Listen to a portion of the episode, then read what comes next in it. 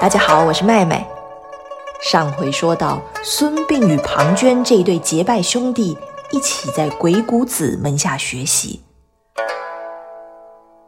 庞涓先下山前往魏国，两年之后，魏国大臣徐甲带着重金聘请孙膑下山。孙膑与庞涓多年不见，再次重逢，两人高兴的彻夜长谈。隔天，庞涓就带着孙膑一同去觐见魏惠王。魏惠王亲自迎接，礼遇备至。孙膑下跪行礼，魏王赶忙将他扶起来，说：“孙先生，快快请起。”墨家巨子秦华黎在寡人面前对孙先生称赞不已，说孙先生是孙武后代，还得到孙子兵法的真传，是天下难得的奇才。如今孙先生愿意辅佐寡人，魏国大业指日可待呀！孙膑想。难道不是庞涓将我推荐给魏惠王的吗？为什么徐甲和魏王都说是一年前曾来鬼谷拜访的秦华离推荐我的呢？只听魏王对庞涓说：“庞亲，寡人想让孙先生担任副军师的职位，与你共同执掌兵权，你以为如何啊？”庞涓的心里很不是滋味，他花了三年，出生入死，打了几场胜仗，才有今日的地位。孙膑初来乍到，什么都没做，魏王就愿意将指挥大军的权力交给他。再过几日，不就得动摇庞涓的地位吗？但从庞涓的脸上丝毫看不出任何异样，他依旧恭敬的回答：“启禀大王。”孙膑是臣的兄长，怎么能让臣担任军师，却委屈兄长担任副军师呢？依微臣之见，不如让孙先生担任客卿。庞涓之所以推荐客卿，是因为客卿的地位虽然高，却没有实际的权利。但魏王并不知道庞涓内心的盘算，便如此答应了。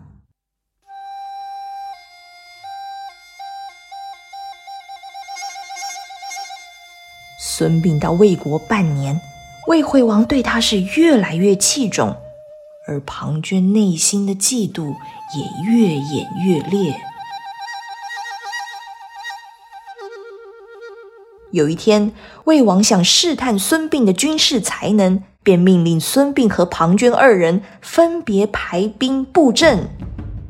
庞涓跨跨走上阅兵台，一声令下，士兵们立刻变换队形。但他所排演的阵法，孙膑一眼就看透了。孙膑对魏王侃侃而谈，说这个阵法的优点、缺点，甚至应该要如何攻破，都分析得清清楚楚。轮到孙膑上场布阵，庞涓却看傻了眼，他从没见过如此复杂的阵法。心慌意乱之下，赶紧派一名将官偷偷跑到教阅台上去问孙膑。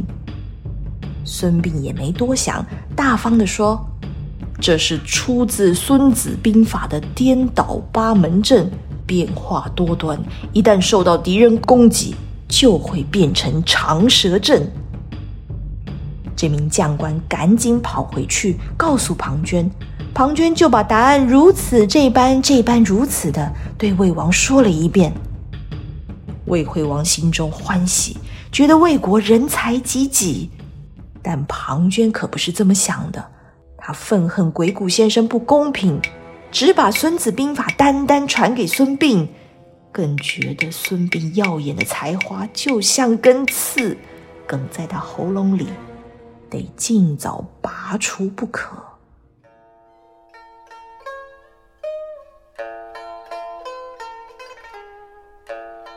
这一天，突然有个陌生人拜访孙膑，说话还带着齐国口音。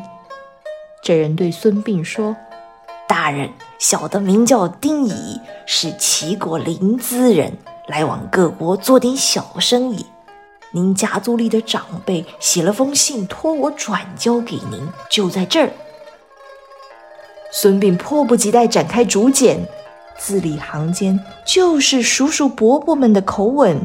信里写道：这几年家乡发生了什么变化？还希望孙膑能够早日回乡团聚。孙膑已经好久没有听说亲戚的消息了。读完信之后，感慨万千。但他知道这时候去齐国只会惹人怀疑，因此写了回信，请丁乙帮忙带回去。信里头写道：他一切安好，但是因为刚到魏国担任客卿才半年，现在还没有立下任何功劳，愧对魏惠王的厚爱。等一两年之后，他建功立业了，就能返乡探亲，请叔叔伯伯们见谅。丁乙拿着孙膑的回信离开了，但他并没有前往齐国，反而直接跑去庞涓的元帅府。原来他根本不是什么齐国商人，而是庞涓的心腹。庞涓拿到孙膑的回信，模仿孙膑的笔迹，又重写了一封，把最后几句话改成了完全相反的意思。他这样写道。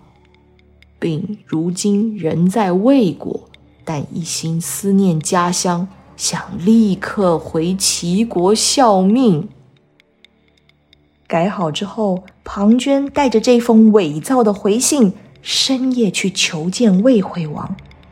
魏王一看，大吃一惊，说：“莫非是因为寡人没有重用他，才让孙膑想回齐国？”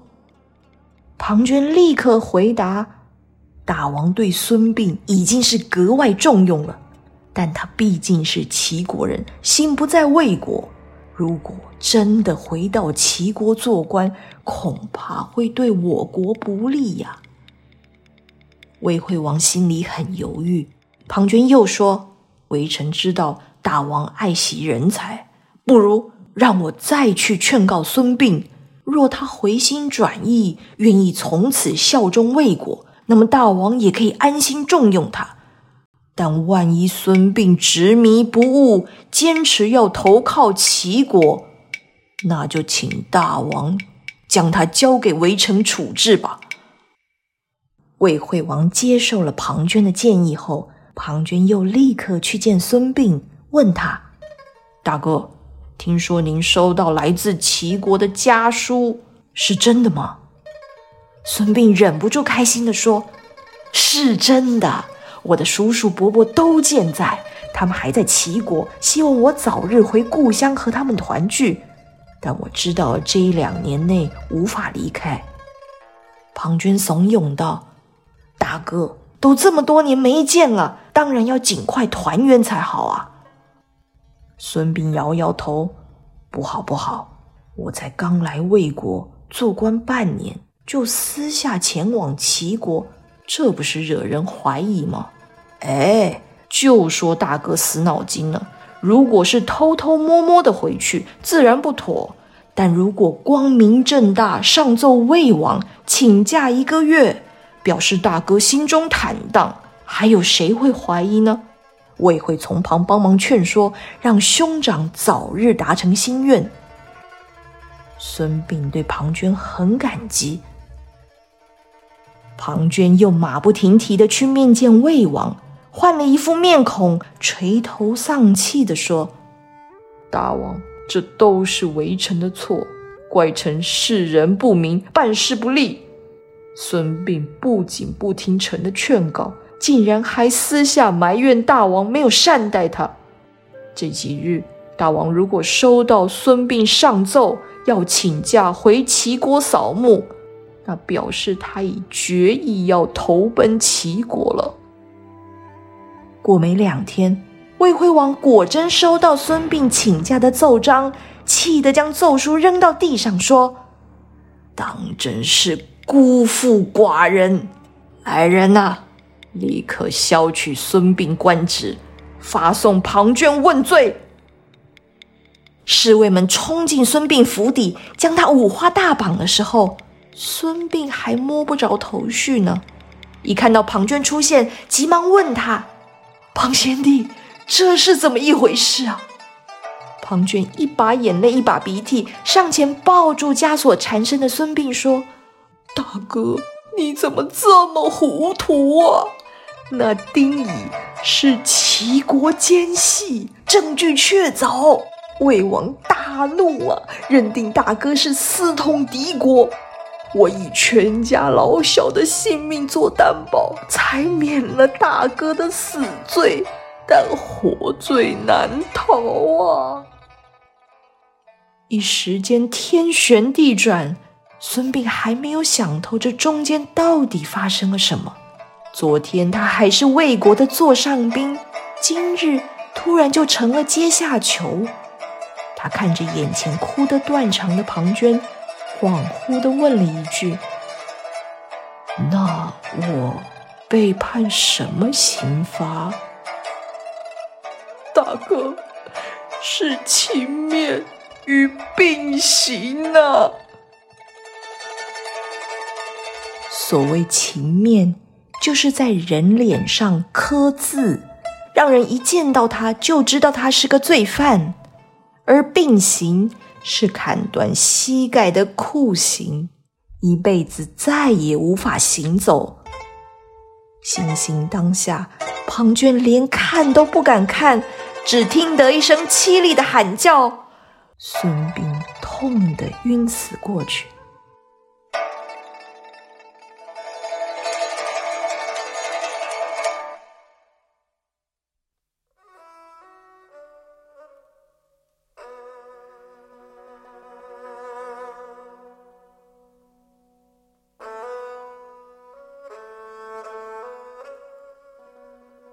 遭逢如此不幸的孙膑，能不能熬过去？之后又将如何？